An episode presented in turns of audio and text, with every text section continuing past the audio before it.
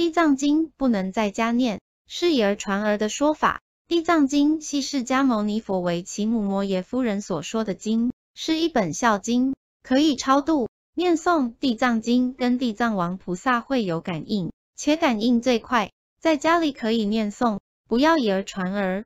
在念经时，灵界众生喜欢来听经，他们不会伤害您，但阴阳磁场不同，因此念经完可以请灵界众生回归本位。